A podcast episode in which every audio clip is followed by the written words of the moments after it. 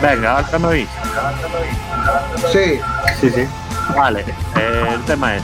Eh, no, tú, el no machín no lo ves.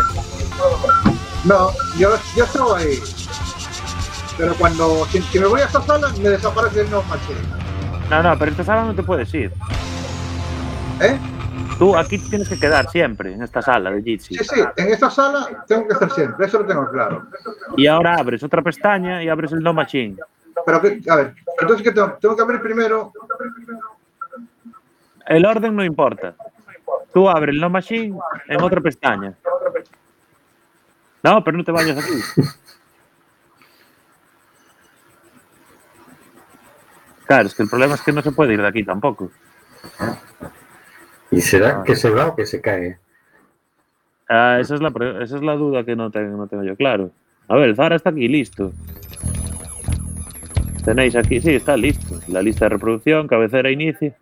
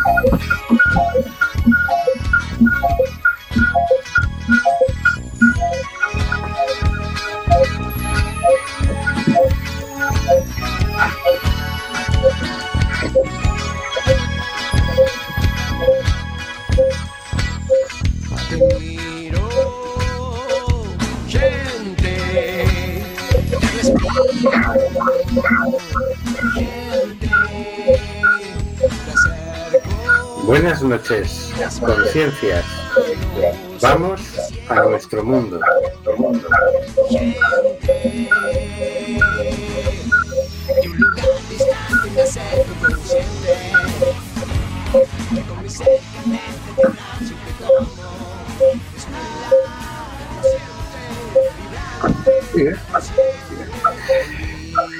Estamos en Cuac FM en el programa Simplemente Gente, programa sobre la diversidad cultural en Coruña y sobre los derechos de las personas migrantes.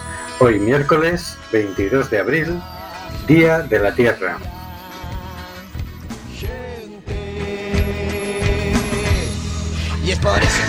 Volvemos, Volvemos a las. Volvemos a, la frecuencia modulada. Estamos de nuevo en el 103.4. Los ciudadanos y ciudadanas tenemos derecho a comunicar, mal que le pese a la Junta de Galicia. CUAC resiste.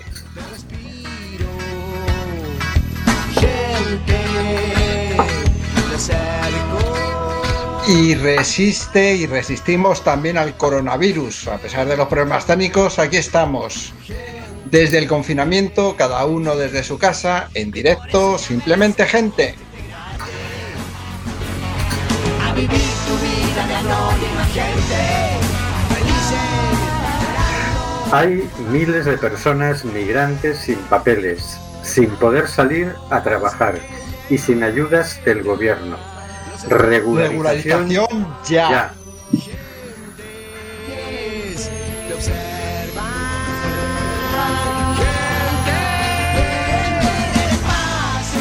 De conectarnos a todos desde nuestras casas y conseguir que esto, que esto se oiga, se encarga Carlos Reguera. Hola, buenas noches, Carlos. Buenas noches, amigos y amigas. Vamos allá. Compartiendo confinamiento tenemos al señor García. Buenas noches, señor García. Buenas y confinadas tardes, noches primaverales a toda la oyentería. Desde hace unos días, miembros del gobierno hablan de poner en marcha un sucedáneo de la renta básica universal llamado renta mínima. Otra paga a la pobreza y no una aportación por la, por la vida digna que, se, que nos merecemos todos. Pero desde sectores neoliberales no han tardado en criticar y degradar. ¿Acaso las grandes empresas no reciben subvenciones permanentemente? Preguntemos a las eléctricas. ¿Acaso las grandes empresas no piden ayudas al Estado Preguntemos a las constructoras. Y también compartiendo confinamiento tenemos a Óscar G. Buenas noches, Óscar. Hola, buenas noches, amigas, amigos, Rubén, Carlos. Bueno, ya habéis comprado unos cuantos barriles de. Bueno, ya os han regalado petróleo. Estaba estos días. Te Nos han, pagaba. pag- nos han pagado por llevarnos el barril. Yo ayer fui con el coche a la gasolinera de, oye, mm, lléname el coche, me lo lavas y me das 20 euros, que me voy. Pero me ha dicho, eh, que, que eso es en Estados Unidos, aquí todavía el barril está en positivo. Y por último, tenemos aquí con todos nosotros y conduciendo, como siempre, magistralmente el programa, Rubén Sánchez, Rubén Sánchez que hará todo lo que pueda para que fluya este amordazado programa. Buenas noches, Rubén.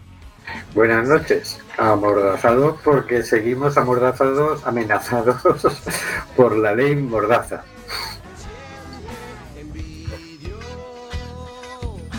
Pues buenas noches a todos los oyentes. Estamos en el programa Simplemente Gente en Quack FM, emitiendo nuevamente desde el 103.4 y desde casa. Y hoy hacemos nuestro comunicado del Foro Galego de Inmigración, nin risca nin ingreso mínimo vital. Renda básica xa.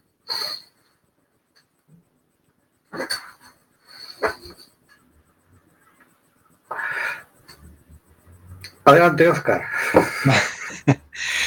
Hoy, eh, Viale, sí, efectivamente, hoy hacemos nuestros comunicados, perdón por mi gallego, confinadas e empobrecidas estamos por mor dun virus. Eh, a moitas galegas esa crise que, eh, pillou nas, eh, pillou nas orfas de protección. Por iso o futuro albíscase complicado en forma de despedimentos, certes, precariedades, despesos, mortes. Hai uns meses colectivos e asociacións do país reclamábamos facer da Risga un verdadeiro dereito para nos protexer da pegada do empobrecemento. Agora, a vista da continuidade das ineficaces e miserentas políticas sociais e da crise provocada polo coronavirus, exiximos renda básica xa. Mais os anuncios de medidas por parte do Goberno Central, por lo momento non hai ingreso mínimo vital e descoñecemos o detalle da súa cobertura.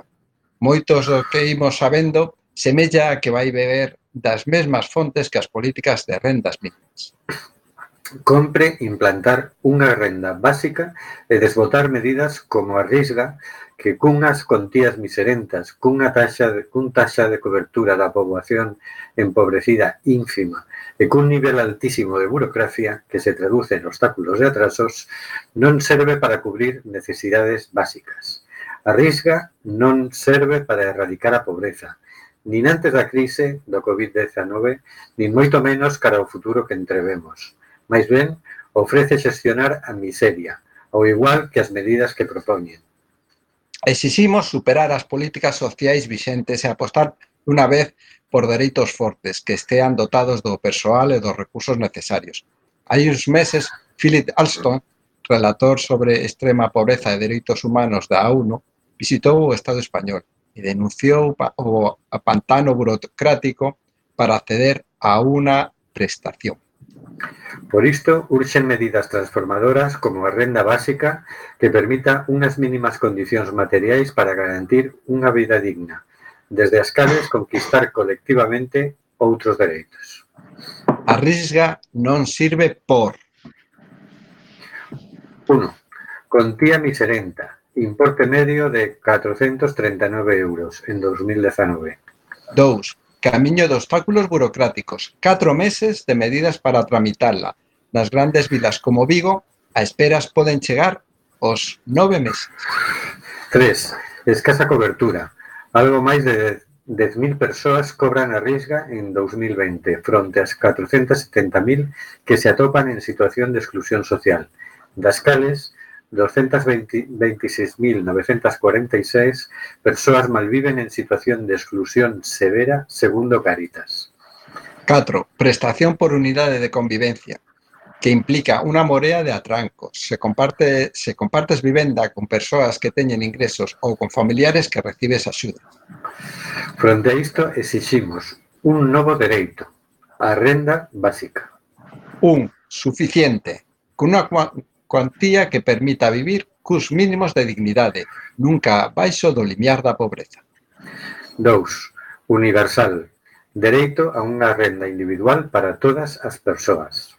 3. Incondicional, sen contraprestacións, o marxe das circunstancias de, quen, de cada quen. 4.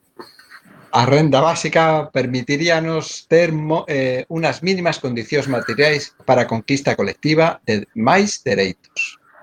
A vida digna como dereito non se negocia nin pode agardar.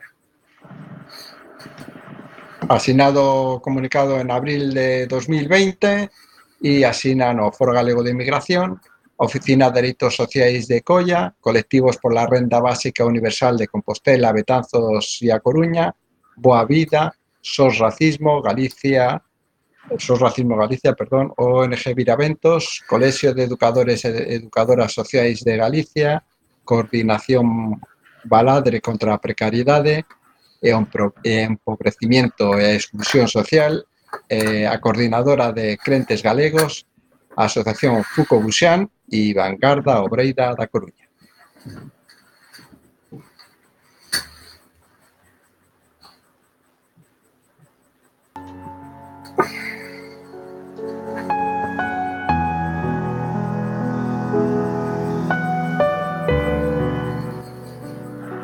Cositas de la actualidad.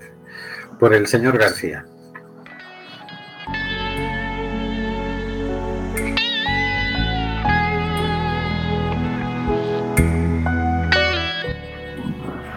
Después de una semana de ausencia coronavírica, volvemos en este programa confinado con la pregunta que eh, nos hace el periodista, fotógrafo y coordinador de la agencia de noticias Presencia, Presencia en Nueva York, David Anderson, que nos pregunta, ¿podría el coronavirus cambiar nuestra civilización para siempre? Todo está cambiando rápido en las últimas semanas, reflexiona Don eh, David. De manera económica, ecológica, tecnológica y social. A diferencia de otros problemas a gran escala, este no tiene un final a la vista. Los huracanes, terremotos y apagones tienen una vida corta. Todos esperan a que el problema pase y luego comienza la reconstrucción y un rápido retorno a la vida cotidiana como de costumbre. El coronavirus es muy diferente. La mayoría de la gente está trabajando en la búsqueda de nuevas soluciones. Nadie espera que este problema simplemente pase. Por ejemplo, durante muchos años las empresas de tecnología han estado experimentando con que el personal trabaje desde casa, pero este método nunca se ha abordado y aplicado realmente a gran escala. Seattle una de las ciudades de los Estados Unidos más afectada por el virus es la sede de algunas mayores, de las mayores empresas tecnológicas del mundo, incluyendo Microsoft y Amazon. En la última semana, la mayoría de estas empresas han solicitado a su personal que trabaje desde casa y algunas de ellas lo han hecho de manera obligatoria. Esto por sí solo podría transformar el trabajo y los estilos de vida para siempre. No más viajes al trabajo, edificios de oficinas, atascos, estacionamientos, etc.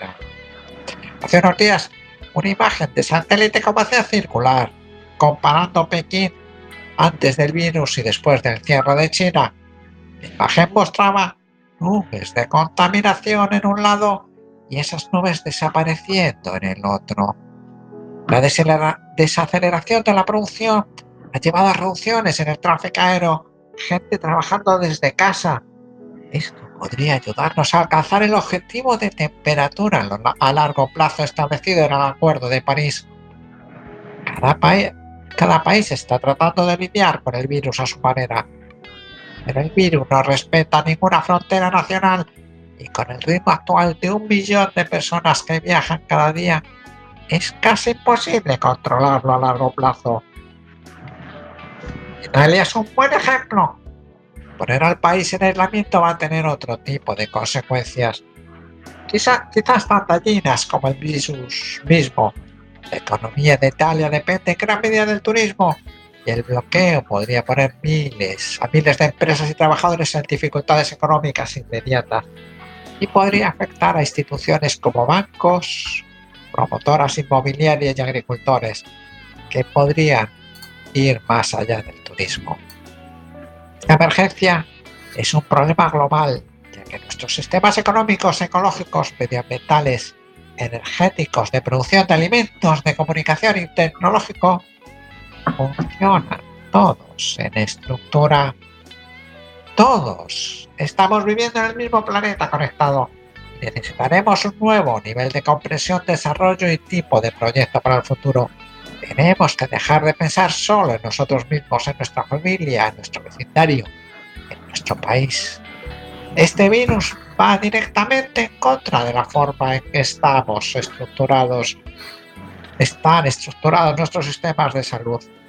Tener a todo el mundo pagando su propio seguro médico que cubre sus propios gastos es ridículo. El virus no funciona así.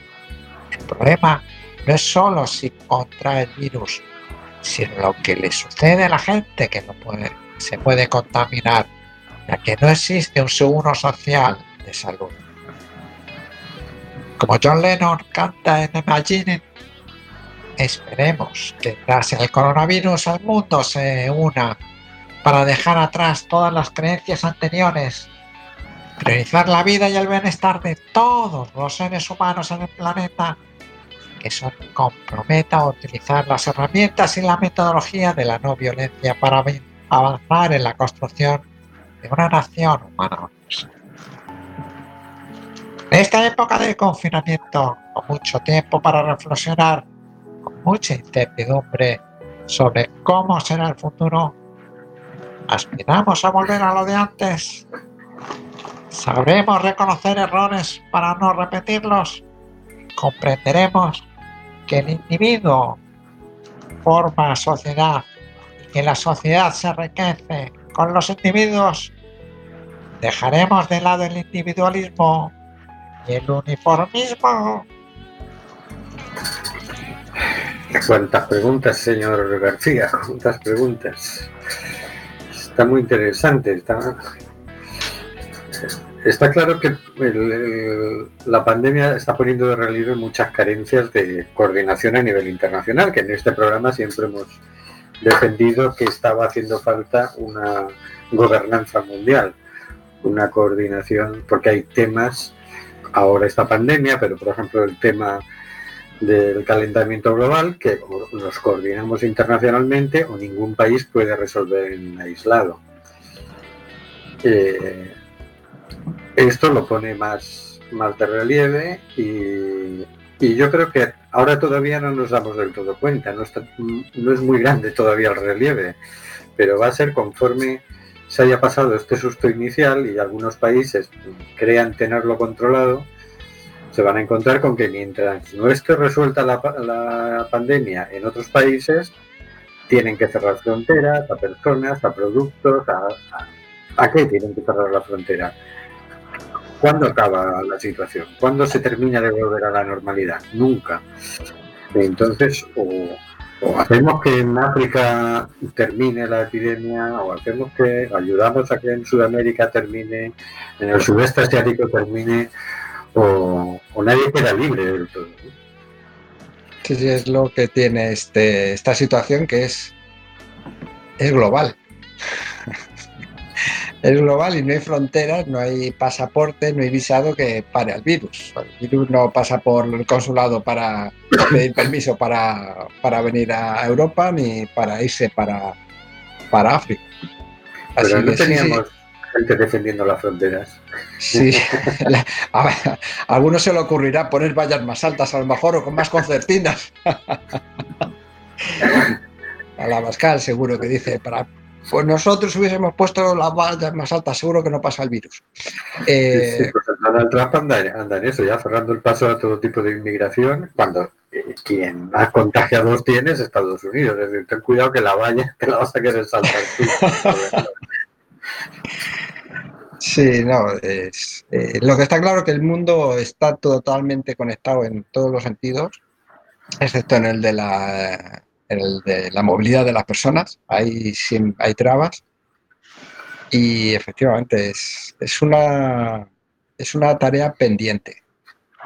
Una, no voy a decir un gobierno mundial, porque a lo mejor esto algunos lo toman como golpe de Estado, algunos que le- tienen esa frase en la boca últimamente, mucho lo de golpe de Estado pero sí una, un- una coordinación para ciertos temas es imprescindible.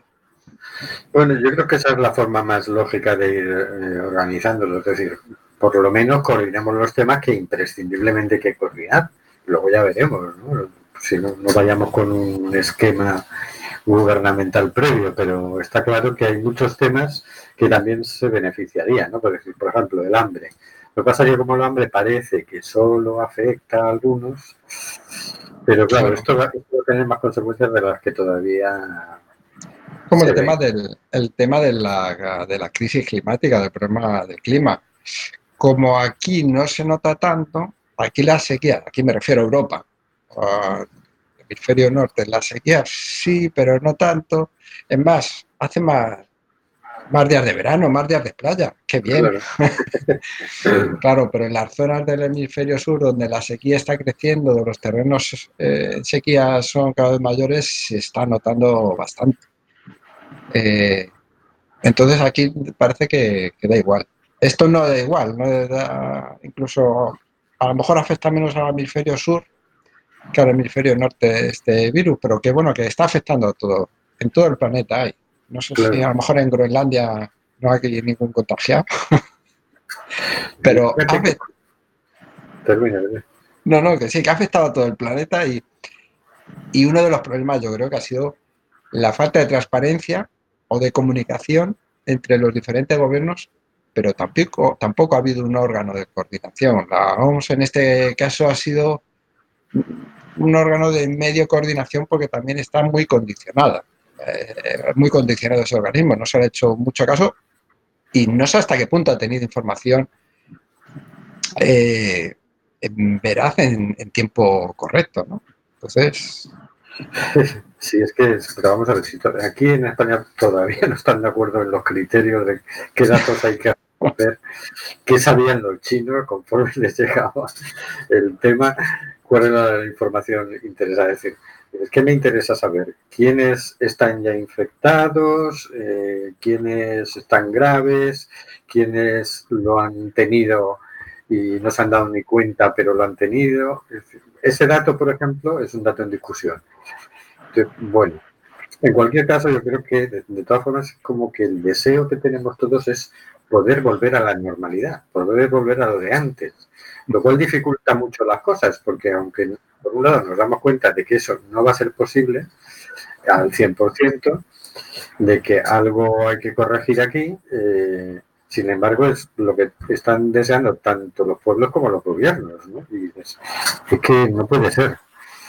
Es decir, estábamos en una situación donde la sanidad pública estaba eh, en ruinas, poco más o menos, porque la habían destrozado a base de recortes, el personal está contratado en una situación de precariedad insoportable, y dices, es que esto no puede ser así, necesitamos un- una sanidad pública muy robusta, mucho más amplia, mucho más capaz, porque además está claro que esta no es la última epidemia que vamos a... no, no, está claro.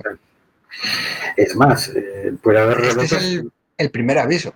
el primer aviso, eh, puede haber rebrotes, rebrotes en cualquier momento, así como otros nuevos Otro. virus que, que entren y que además sean, sean mucho más letales que este y que habría que atajar con mucha más eficacia.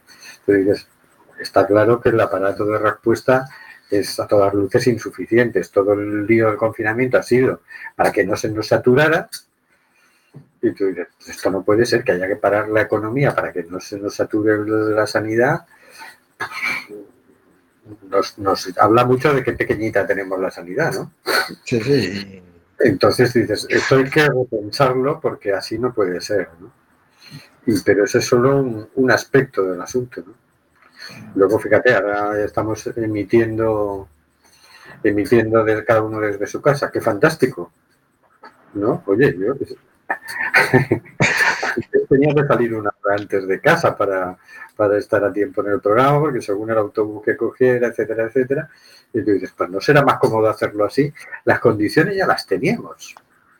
Es decir, no es que haya habido un gran avance en Internet eh, en estas semanas. No, estas herramientas ya existían. Sin embargo, la situación nos ha obligado a, a buscar esto, ¿no? Pasa lo mismo con muchísimo teletrabajo que se puede hacer así, que es mucho más cómodo, que ahorra muchísimo eh, combustible, muchísimo desplazamiento, muchísima contaminación y pues no se hacía. ¿Por qué? Porque tenemos la costumbre de ir todos a, a trabajar a un sitio y vernos juntos. Y dices, bueno, y, a- y estamos deseando poder volver al estudio, ¿verdad? Sí, bueno, es que cambiar las costumbres al final eh, cuesta bastante. Sí, sí. Sí, la verdad es que eh, en ese sentido, lo que decía el hombre este, David Anderson, neoyorquino, ha puesto en marcha herramientas que ya teníamos, ¿no? Y que, era, eh, que son muy útiles. Muy útiles y muy necesarias. Eh, ahora hay que saber cómo implementar, cómo implementarlas de forma permanente.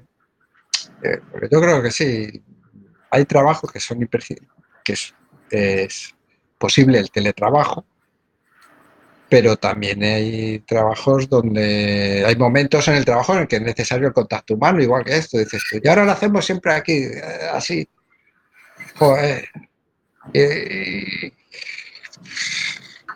Va, a faltar, va a faltar algo. Claro. Sí, hay trabajos que no se pueden hacer por teletrabajo, eso está claro. ¿no? Pero que va- eh, yo creo que es- en ese sentido sí puede dar un- una vueltecita a cierto tipo de, de cosas que se pueden implementar de forma permanente, que eso no quiere decir que de forma todos los días. A lo mejor eh, hay muchos trabajos que puede ser teletrabajo tres días a la semana y dos de ir a la, a la oficina, que eso puede beneficiar en el tema del nivel de contaminación Sí, y de la el nivel de, ¿no? Entonces, bueno, eh, yo creo que sí podría servir, aunque sea para estas pequeñas cositas, este confinamiento. Vamos a ver, con el tema de la coordinación internacional, lo único que han escrito al respecto a donde apuntan es al G20, lo cual resulta un poco asqueroso. Aquí, aquí has dicho al, Al G20. Ah, bueno, de los guapos, sí. Claro.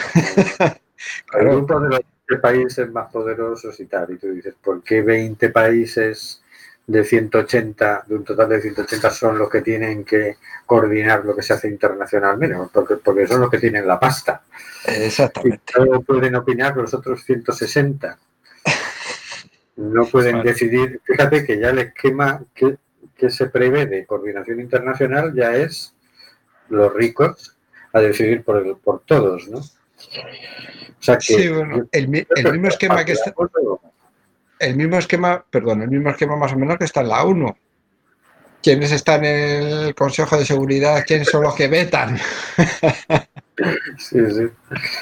Es un poco cuidado, ¿eh? Eh, hay- va a haber que moverse. Pero claro, ese es otro tema. ¿Cómo, cómo moverse? Porque yo creo que en eso estamos desfasados hace bastante, hace décadas. Mira, fíjate, tú, yo creo que mm, si Europa hubiese tenido lo- el valor que, que se le supone, y sobre todo el Parlamento Europeo, pero Europa, la Unión Europea eh, y todas sus instituciones, hubiese sido un buen ejemplo de coordinación. Pero otra vez más, ¿Qué quieres que te diga? Europa es un ejemplo de cómo no hay que coordinar nada. pero que hubiese podido ser. O sea, tiene, la- tiene los mecanismos, tiene las herramientas, lo que no tiene las ganas. Yo me he acordado mucho estos días, no sé por qué, de Grecia, de lo que hicieron con Grecia. Y recuerdo que el Varoufakis denunciaba en su día que, claro, cuando se juntaba el Eurogrupo, que el Eurogrupo eran los ministros de Economía de todos los países de Europa, un día le quisieron echar de la reunión. El presidente dijo, ustedes fuera, no van a hacer un referéndum, pues ustedes fuera. Entonces, ¿cómo que usted me puede echar a mí de la reunión? Entonces, ¿qué se va a decidir aquí en la reunión sin nosotros? Eh, ¿Qué dicen los estatutos? No hay estatutos. Esto no tiene entidad legal. O hay una reunión que se llama el Eurogrupo, que es donde se ponen de acuerdo y se ponen, bueno, ahora están discutiendo qué hacer con la crisis los ministros de Economía. Y resulta que no es legal, que es una reunión informal en realidad. Pero ahí es donde se decide realmente, ahora están con, sí, con los coronabonos, que si mutualizamos la deuda, que si no, una pelea con los holandeses, los italianos y todo eso. Y tú dices, bueno, pues es que Europa en realidad es tan escasamente democrática ya, está tan obsoleta desde hace tanto rato, ha envejecido tanto, que es un ejemplo más bien de esclerosis múltiple. Entonces, hay que tomar una decisión y bueno, espérate que para cuando decidan algo va a ser para el presupuesto del 2021, que nos hemos muerto la mitad. Sí. Entonces yo diría, eh, Europa, pues qué pena. Pero me temo que hay que buscar otro mecanismo más ágil, más democrático y, y así no puede ser. ¿eh? Esto, Europa murió de éxito antes de tenerlo. claro, yo creo que hay que reconstruir otra Europa porque esto que hay, pues lo que mejor que podemos hacer es enterrarlo. En fin, yo creo que podemos escuchar mejor algo más positivo que es Sí, Imagi- imaginemos otras cosas. sí. de John Lennon y pasamos a otras noticias muy simpáticas que hay por ahí.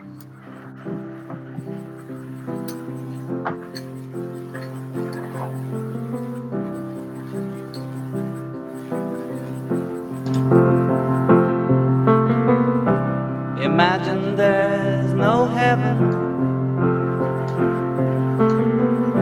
It's easy if you try. No hell below us. Above us, only sky. Imagine all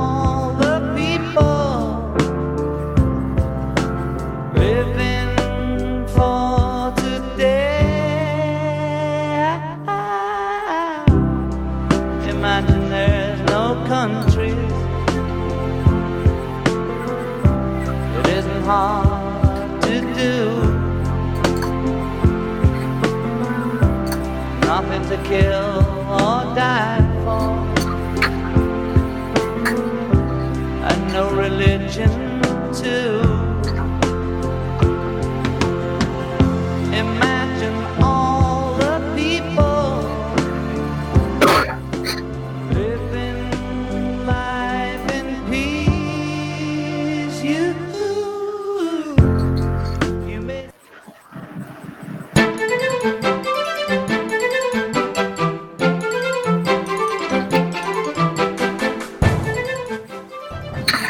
Noticias comentadas por Óscar G. y Rubén Sánchez.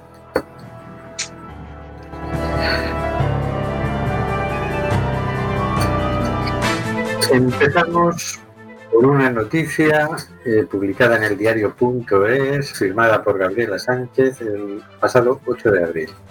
La falta de traductores en los teléfonos del coronavirus dificulta la asistencia a migrantes que no hablan español. Cuando Ania, cuando Ania llamó al servicio de interpretación de la ONG Salud entre Culturas, estaba desesperada. La mujer ya casi no podía hablar, pero sobre todo le preocupaba con quién dejar a su hijo. Llevaba varios días con síntomas graves. Había hablado con el número de coronavirus habilitado por la Comunidad de Madrid.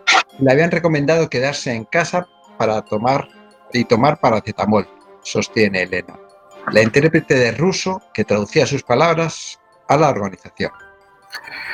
Con la información sobre los síntomas que le transmitió la mediadora intercultural, desde la ONG sanitaria llamaron a distintos números de teléfono para conseguir el envío de una ambulancia y saber qué pasaría con su hijo. Estuve tres horas al teléfono, Incluso para mí, que trabajo en el ámbito de la salud y sé el idioma, fue un proceso muy complicado. Finalmente, los equipos de emergencias acudieron a su domicilio, relatan desde la organización. La mujer aún continúa ingresada en un hospital de Madrid.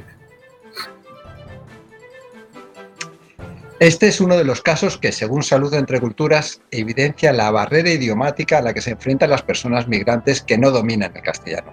La falta de interés por asistir a los ciudadanos extranjeros en los teléfonos habilitados para atender posibles casos de coronavirus por distintas comunidades autónomas como Madrid, Andalucía o Castilla y León dificulta por parte de la población extranjera eh, que la eh, población extranjera acceda en igualdad de condiciones a una atención de calidad en caso, en caso de presentar síntomas de COVID-19.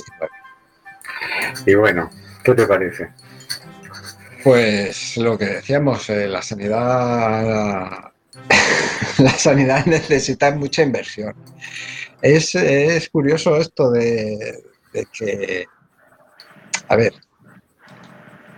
la gente viene aquí, viene a trabajar y sabe de- a duras penas entenderse. Pero estamos hablando de describir enfermedades, de describir síntomas.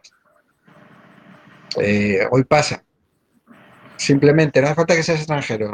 Tú pones a una persona de Madrid en un centro de atención primaria de la Costa de la Morte y como vaya una abuelita, pues a lo mejor no se entera esa persona, ese médico no se entera de lo que le pasa a la señora. Hay que tener un poquito de, de visión de qué, de qué, en qué población estamos, qué, qué población compone, qué tipo de población compone ese municipio. Claro. Claro, Y Madrid, y Madrid es un centro mastodóntico y tiene gente de todas las nacionalidades. Que menos que habilitar un servicio mínimo o facilitar. claro. Sí, es decir, oye, ten- tenemos muchos rumanos, tenemos muchos marroquíes, tenemos muchos chinos, tenemos muchos... Venga, pues tenemos que tener a mano intérpretes de todo eso, ¿no? Y de los que tengamos pocos también, que no cuesta tanto tener un intérprete a mano, ¿no? Pero, pero sí, ¿cómo les estarán pasando algunos, eh? Sí, sí. Además, fíjate que dices, claro, nosotros mm, absorbemos muchísima información al día sobre el tema, ¿no? Pero porque la, la podemos leer en castellano, en gallego, etcétera, ¿no? Pero si fuera en alemán, no, no nos estaríamos enterando de, lo que pasa. De absolutamente nada, claro. Nos, entonces, enteraremos en todo caso de lo que nos dice el primo, el familiar, o el vecino, o el pariente o el paisano que Sí. conocemos. si, si podemos tener contacto con él. Efectivamente. Claro, depende de que tengas internet, eh, ciertas cosas, ¿no? No, no. Algunos lo deben estar pasando francamente mal. Vamos con la siguiente. Eh, coronavirus. Italia quiere legalizar 600.000 migrantes para las cosechas. Ole, ole. Lo propuso la ministra de Agricultura para suplir la falta de trabajadores estacionales. Duro rechazo de la ultraderecha. ¿Cómo. ¿Cómo no? Desde la web perfil.com nos dicen Italia quiere regularizar la situación de al menos 600.000 inmigrantes ilegales para reactivar importantes sectores de la economía golpeados por la falta de trabajadores que ha provocado la pandemia de coronavirus, en particular el campo. Hay que, ah, legalizar a unos 600.000 inmigrantes indocumentados, a quienes se necesita para reactivar la economía. Eh, repito, que no sé si lo he leído bien, a quienes se necesita para reactivar la economía, aseguró en una carta pública la ministra de Cultura, Teresa Velanova. No más habitaciones informales, no más trabajadores en negro, agregó. La ministra advierte que el sector agrícola del país puede atravesar una grave crisis ante la falta de trabajadores estacionales para las diferentes cosechas. No queremos ver la realidad. La, descu- lo- la descubrir- la descubrimiento solo, la descubriremos solo cuando lo irreparable nos obliga, afirma en su misiva. Nos toca a nosotros, a los políticos, encarar el problema. O la mafia lo hará a su manera, advirtió. Aquí en España se ha comentado algo parecido, ¿eh? pero fíjate que eh, ahora nos hacen falta. Sí, pero en lo que he oído aquí dices, joder, ¿quién ha sido el, ha sido el primo de Abascal? Lo que oído yo es que solo mientras los contratan, una vez que se te acaba el contrato, ya es- Y léalo otra vez. Como ya más, más descarado no se puede hacer, ¿no? Es decir, te utilizo mientras me conviene y cuando no te vuelvo, ya me cago en tus derechos y te deporto y te maltrato, ¿no? Pero ahora qué bien me vienes, porque si no, ¿quién va a recoger aquí la fresa? ¿Quién va a recoger la- las frutas rojas que ya están con ese- los ajos de las pedroñeras? ¿Quién lo va a recoger? Vamos los jubilados a, a recoger. Eh, Como si es que no tenemos gente joven en este país. Necesitamos que vengan de otros países. Y claro, en estas situaciones se, se nota más que nunca, ¿no? Y aún así los que hay están en unas situaciones inhumanas. El otro día veía un, un reportaje que hacía el follonero, el muchacho este, ¿cómo se llama? Y entrevistaba a uno que están en Lepe y están en unas chabolas en las que ni distancia de seguridad ni narices. Es más, no tenían ni agua potable, ni electricidad, ni nada. ¿no? Y esos son los que recogen allí la, la fresa y la fruta roja y demás. Y dices, oye, vamos a ponernos serios de una vez y vamos a respetar a las personas de una vez. Bueno, bueno. Otra vueltecita con eso. ¿no? Sí. Ahora se hace, se pone de manifiesto la falta que hace mano de obra de, gente. A ser posible que sea mano de obra que se trate dignamente con unos salarios dignos. Yo también veía ese reportaje, también otro reportaje de otro programa, y dices, qué penita, ¿no? Qué penita las condiciones de vida. Yo así no sé si sería capaz de, de sobrevivir. No, no, esto es, esto es así porque para eso está esa ley de extranjería que hace que ellos sean ilegales para que traguen con toda esa porquería, ¿no? En fin, seguiremos denunciándolo.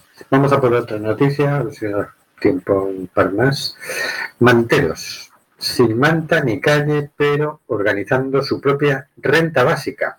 Toma ya, con dos cojones.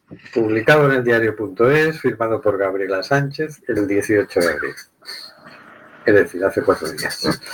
En el salón de Serigne no amanece hasta las 4 de la tarde. Las siete personas que comparten este pequeño piso de lavapiés, Madrid, se sientan entonces sobre el sofá naranja, donde intentan retrasar la hora de la primera comida. Los sacos que solían cargar sobre sus hombros reposan ahora dispersos por varios rincones de la casa. Las camisetas de fútbol que ningún turista ha comprado abarrotan la esquina de uno de los cuartos. Los bolsos que debían haber expuesto hace semanas en la Puerta del Sol permanecen en el recibidor. Durante las primeras tardes de confinamiento, el timbre de esa casa, donde residen siete manteros, no dejaba de sonar. Esta vivienda se ha convertido en uno de los puntos de recogida de la ayuda con la que sobreviven decenas de vendedores ambulantes en la capital. Por aquí han pasado muchas de las personas apoyadas por el Sindicato de Manteros de Madrid para recibir su parte de la caja de resistencia en la que se acumulan desde hace años donaciones para casos de emergencia. Ante la falta de ayudas gubernamentales para las personas sin papeles, la organización ha repartido una renta básica, así la llaman, de 200 euros a un total de 60 personas durante el último mes. En estos momentos se encuentran recaudando más dinero para poder aportar a más gente la próxima semana. No hay mucho que hacer y hay poco que, hay poco que comer. Por eso buscan proponer, pros- posponer la hora de despertarse y del almuerzo todo lo posible. En época de confinamiento han generado una nueva rutina diaria para estirar su ajustado presupuesto, ante la imposibilidad de salir a la calle a desplegar sus mantas en el centro de Madrid. Ahora nos levantamos muy tarde, hago arroz con pollo y luego comemos. Así ya aguantamos hasta las 11 o las 12 de la noche. Comemos dos veces al día, describe el senegalés. Es su estrategia para minorar la sensación de hambre en tiempos de coronavirus. Así estamos. Y mientras, nuestro gobierno, en vez de renta básica, habla de ingreso mínimo vital, donde seguro que se van a quedar fuera estas personas que son Claro, de las que claro. más lo necesitan. exactamente. Ya sabemos que cuando se genera, cuando se crea algún tipo de paga de este tipo, lo primero, lo primero que hay que hacer es rellenar muchos papeles, cumplir muchos requisitos. Claro, Sí. porque hay que demostrar que eres muy, muy pobre. Claro, es que son pagas para los paupérrimos, no pagas de justicia o de distribución de la riqueza. Los teóricos de la renta básica precisamente lo que piden es una renta básica que elimine toda la burocracia, que por cierto también cuesta dinero. ¿Cuánto nos ahorraríamos si pone una renta básica decente sin todos los trámites burocráticos que, que son, son costes? Pero bueno, tal vez todo llegue. Esperemos que sea un peldaño y que se siga subiendo la escalera. Mm, no sé, porque aquí ya llevamos con la risga muchos años y no parece que tengan intención de subir. Ni medio peldaño, ¿eh? Sí, sí, pero también llevamos muchos años con quien llevamos y este no sube escaleras, este al revés, la, la baja. lo último que ha hecho un director de un- una residencia de ancianos ha comentado algo y ya la, la han echado. ¿Cómo, cómo, cómo? Sí, no, me he entrado hoy por así de rápido por varias noticias. Un director de una residencia de ancianos que ha comentado las condiciones, ha criticado un poco la, la situación, las condiciones de, de trabajo. Ajá. Y el señor Fijo ha dicho que, bueno, que por favor, que váyase a su casa. que la ha despedido, la cesado. Yo creo que están deseando que aminore un poco la cosa para despedir a un montón de gente que han tenido que contratar por narices, ¿no? Sé, mm, bueno, No es, sé. es otro capítulo, el señor. Pero fíjate que, que inteligentes y que, que eficaces los manteros de tener pre- ya un fondo de previsión y claro, se les va agotando, ya llevamos de confinamiento medio, un mes, ¿no? Un mes y medio ya. Casi, bueno, un mes y pico. Entonces dices, bueno, ellos nos han, nos, nos han puesto a hacer papeleos y se dan la renta básica rápidamente, pequeñita. Claro, Pero han bueno. dicho- habrán dicho, a ver, ¿cuánto hay en el fondo? ¿Cuántos somos? ¿Cuánto hay? Mm, Vamos a ir razona- racionando el dinero, vamos a ir repartiendo para ir sobreviviendo. Y vamos a ir pidiendo para, para seguir llenando el fondo para llegar a más gente. Eh, lógica es, eh, es la lógica de, de pedir ayuda y de la solidaridad. Así es. Vamos a ver si hacemos reaccionar al gobierno, porque es que el, eh, el hecho es que el gobierno, si no lo empujamos, olvídate. ¿eh? Sí, pues yo sinceramente, con este gran pacto de Toledo que quieren hacer de todos los partidos, eh, yo soy, tengo poca esperanza de que ese gran pacto tenga alguna cosa importante. Sí, no. Porque teniendo en cuenta las tendencias, va a ser de tan mínimos, tan mínimos, que como mucho van a decir, "Mm, la próxima vez tendremos más cuidado. Si tú fíjate, si, si lo más izquierdoso que hay, que era Podemos, ya no se atrevía a hablar más de la renta básica porque se llevó muchos bofetones en su, en su día, y el programa que tenían era este, el ingreso mínimo vital, si ahora además tienes en cuenta a la derecha, que, que ya están diciendo barbaridades sobre el asunto, pues, pues encima van a- La derecha lo que está diciendo es, bueno, pues sí, sí, pero solo durante la pandemia, luego ya se quita. Sí, sí, bueno, vamos a ver.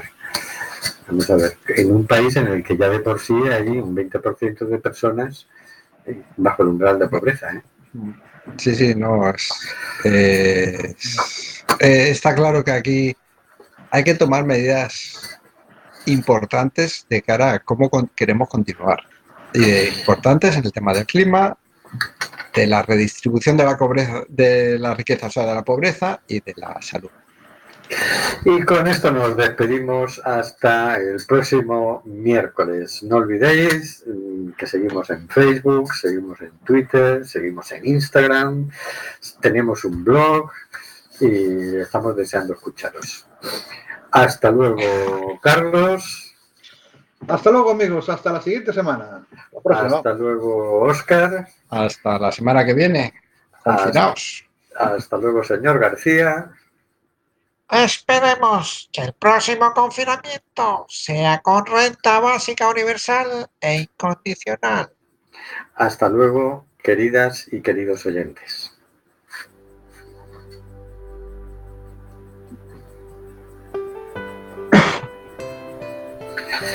Está muriendo gente en el Mediterráneo. Nosotros hacemos este programa. ¿Qué vas a hacer tú?